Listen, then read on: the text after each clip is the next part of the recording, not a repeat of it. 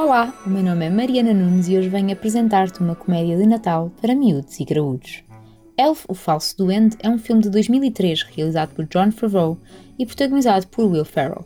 Buddy é um duende criado no Polo Norte, onde sempre se sentiu diferente.